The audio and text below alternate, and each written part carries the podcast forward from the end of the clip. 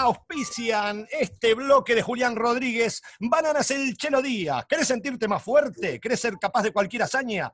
Compra Bananas el Chelo Día. Pedíselo a tu verdulero amigo, Bananas el Chelo Díaz. Ahí vamos, Julián, con este auspicio. A tu columna, querido. Bueno, preferiría pagar para no tener que escuchar ese auspicio. Muchas gracias. Muchas gracias igual por lo que me toca. Eh, bueno, el tema de hoy es un tema que surgió de pura casualidad.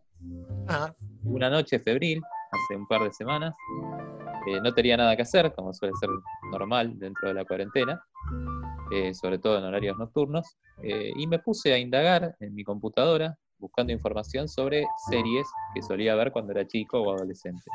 Series que me acompañaron en mi crecimiento. Yo como fanático videolector y también eh, fanático de las películas de ciencia ficción. Eh, bueno, empecé a buscar y encontré un capítulo de Viaje a las Estrellas, la nueva generación, que es la posterior a la que todo el mundo conoce, que es la de Capitán Kirk. Ah, no es Eh, aquella, no es la antigua. No, es, es la, siguiente a esa, que es la del Capitán Pelado, Picard. Eh, que hay muchísimas burlas en internet, memes y, y toda clase de ilustraciones acerca de esa serie. Eh, y bueno, empecé a buscar capítulos que pudieran remitirme a los que había visto de chico, eh, en, obviamente traducidos en, español latinoamericano. Eh, y en esa lista de mejores capítulos encontré en el segundo o tercer lugar eh, uno que se llama Darmok, D-A-R-M-O-K, que es un capítulo de la cuarta temporada, creo, que en su momento me había causado un gran impacto, siendo adolescente y sin tener ninguna noción de los temas sobre los cuales ahora voy a desarrollar. Me había causado gran impacto por el abordaje diferente a todos los capítulos anteriores de la serie, si bien tienen formato unitario, la serie es de ciencia ficción, es de alienígenas, es de, nuevas civilizaciones, como anuncia en su apertura, eh, y este tema, el que planteaba, era sumamente universal y tenía que ver con la comunicación. La comunicación, muchas veces entre diferentes culturas, a eso hacía, hacía analogía, que a veces entre diferentes culturas, más la barrera idiomática y demás, la comunicación se vuelve muy dificultosa eh, y que todos tenemos un código común para poder expresar ciertas ideas que trasciende culturas, épocas, eh, grupo social, etcétera, que es el de las metáforas. Eh, Metáforas. nosotros usa- las metáforas. Nosotros usamos metáforas en todo momento y en todo lugar de nuestro lenguaje, muchas veces sin darnos cuenta, sin ser conscientes de eso. Eh, las metáforas son mucho más que una decoración o un ornamento en el lenguaje, no son simplemente lo que se usa en una obra literaria para enaltecer el lenguaje y darle forma de así como exaltada de belleza, que es lo que generalmente uno tiende a asociar con la metáfora. La metáfora es como un recurso decorativo. Bueno, en realidad hay varias teorías al respecto de esto, pero la metáfora tiene eh, un uso tan extendido dentro del lenguaje eh, y representa tantos conceptos que muchas veces no podríamos prescindir de ella a la hora de comunicar.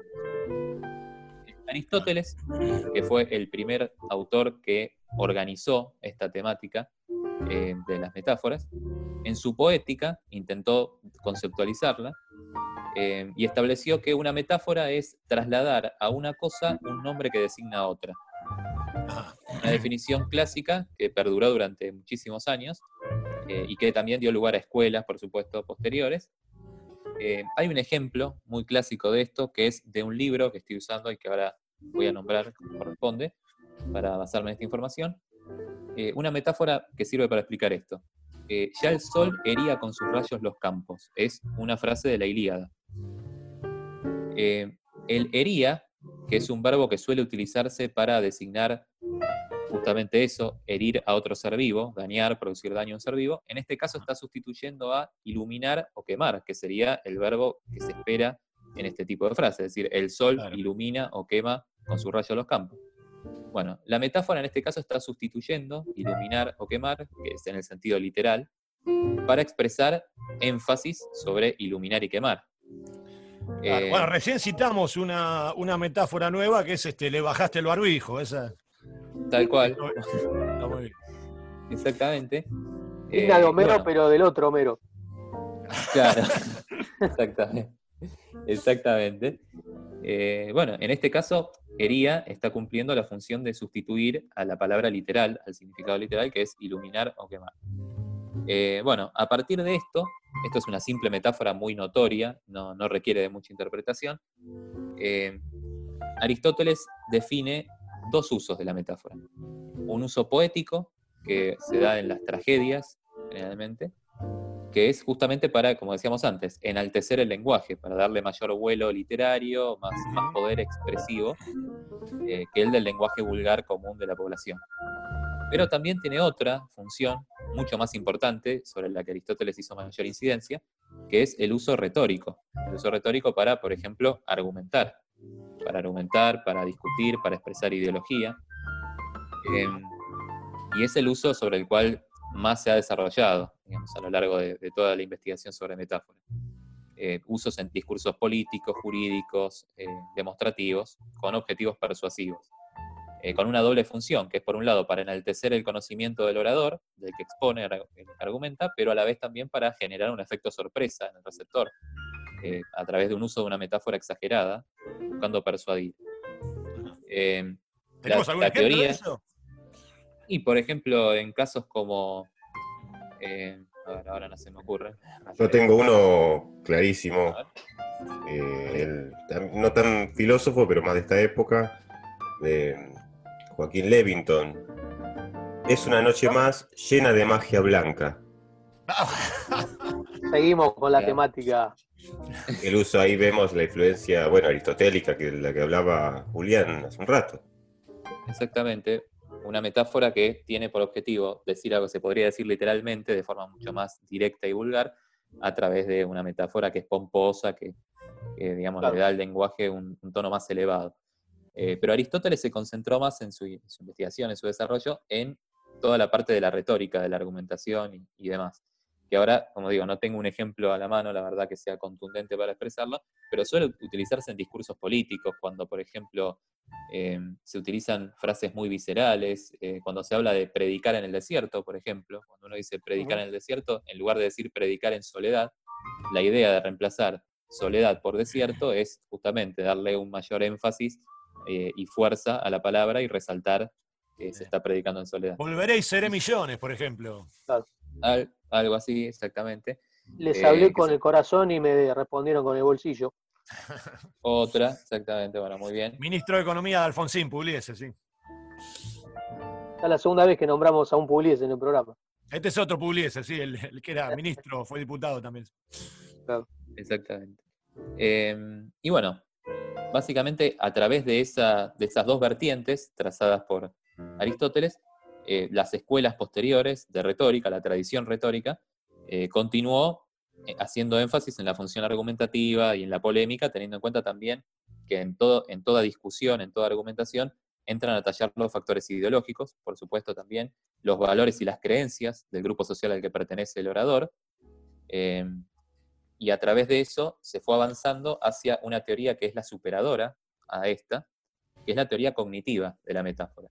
La teoría cognitiva que habla de que la metáfora no solo cumple un nivel en el lenguaje, a nivel expresivo verbal, sino que va mucho más allá eh, y opera a nivel del pensamiento, a nivel del pensamiento y de la acción.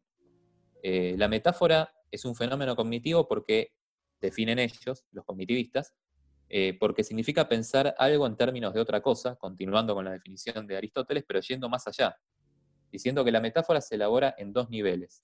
El primero es el nivel de la conceptualización, el nivel de la metaforización, que es a través del acervo cultural de conocimientos propio y heredados del entorno, eh, se crean conceptos, esos conceptos solamente se pueden crear a través de metáforas, eh, y esas metáforas después se, ponen en lenguaje, se vuelcan en el lenguaje. Son dos procesos, pero el primero principal, esto en realidad ya también eh, lo sostenía Nietzsche, que dice que el hombre es un animal metafórico, en esencia. Eh, bueno, los cognitivistas se basan mucho en Nietzsche, también en estudios de lingüistas como por ejemplo Lakoff, Johnson, que tienen un libro muy interesante, Metáforas de la vida cotidiana. Claro, el, más común es el, el, sol sale por el este, ¿no? Es una, un ejemplo. En realidad el sol no sale. El sol no sale, claro, exactamente. ¿Y cómo decirlo de otra forma? No, no hay otra forma. Entonces, bueno, eh, la teoría cognitiva es la que yo suscribo, después de, un tiempo de, haber estudiado las dos, porque si bien la retórica y, en la parte argumentativa de discurso, del análisis del discurso, es muy útil porque permite observar las intenciones del orador eh, a través de toda la ideología que transmite, eh, la cognitiva es la que dicta nuestra, nuestra habla cotidiana, porque todo lo que decimos, hacemos y pensamos está atravesado por metáforas. Entonces, em, bueno, a partir de esto surgen un montón de metáforas que uno ni siquiera se plantea que existen, y aquí va el meollo de, la cuestión, eh, y que son universales, nos permiten comunicarnos más allá de la cultura, del idioma, del país, de lo que sea. Em, por ejemplo, em, perdón, ¿eh? El tiempo como recipiente, por ejemplo. Es una metáfora muy clásica y ahora les voy a dar algunos ejemplos. Decir, vuelvo dentro de 15 días o en 15 días. Eh, es como decir que el tiempo es un recipiente que nosotros vamos a pasar a ocupar en un determinado tiempo, valga la redundancia. Como cuando eh, Alberto dice, perdón, en 15 días se va a terminar la cuarentena. En 15 días se va a terminar, tal cual. Y así, bueno, y así. venimos para esa es, un recipiente sin fondo el de Alberto. Exactamente. Eh, bueno, el vuelva dentro de 15 días no tiene sustituto el dentro o el en. O sea, no, lo podemos contemplar de otra forma que medido y cuantificado de esa manera, como ocupar un recipiente. Eh, voy para allá en un minuto, se quedó allí un largo rato. ¿De, qué otra forma se podría decir? Extenso rato. no, hay, ahí lo tenemos que mensurar a través de una unidad de, distancia, más que nada. Em, fin de semana, por ejemplo. O sea, la mera idea de fin de semana. La semana empieza, termina, o sea, como si fuera un recipiente, tiene un fondo, tiene. Entonces, son metáforas que digamos, atraviesan tanto nuestra cotidianeidad que no podríamos dejar de utilizarlas nunca. Entonces, a esto se refiere la teoría cognitiva, que son son metáforas que responden a, nuestro pensamiento. Bueno, conclusión, ese capítulo de Viaje a las Estrellas, del que les empecé hablando al principio, eh, muestra... Ah, ya me había olvidado, ya me había olvidado. ¿Qué tenía que ver Viaje a las Estrellas con esto entonces? Tenía que ver justamente con que eh, eran dos culturas, la extraterrestre y la humana, incompatibles. No había posibilidad de comunicación entre ellas. Porque esta cultura, la alienígena, se comunicaba solo a través de metáforas que podían entenderse si se conocía el trasfondo el trasfondo en cuanto a, la percepción a través de los sentidos, a, la cultura, a la historia de esa civilización. Entonces, no había posibilidad de comunicación porque esta civilización lo hacía todo a través de metáforas y los humanos teníamos otras metáforas, tenemos otras metáforas.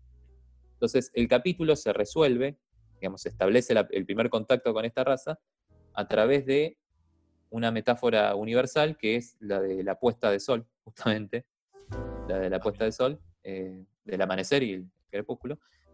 Em, y bueno, y así es como se, resuelve, digamos, a través de una metáfora universal. Moraleja de todo esto, vivimos comunicados por metáforas, pensamos a través de metáforas y no podemos prescindir de ellas bajo ninguna circunstancia y no es un simple ornamento, no es un simple uso argumentativo, es, mucho más.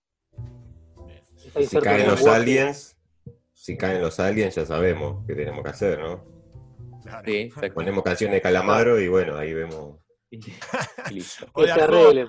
Ahí nos entendemos. Claro. Hay una metáfora que a mí me gusta mucho del tiempo que la usa Rubén Juárez, que creo que dice, dice algo así como la esperé dos cigarrillos. Es muy bueno, o sea, utilizar un objeto para medir el tiempo, ¿viste? Exactamente, tal cual. Es, un tipo de metáfora esa, sí, tal cual. Y que describe muy bien, creo yo, este, el difuminar del cigarrillo, la consumición, la ceniza. Sí. Es toda una imagen muy bella. No, a menos que ya tengan experiencia fumando otras cosas, quizás, quizás nos llevan ventaja también con eso.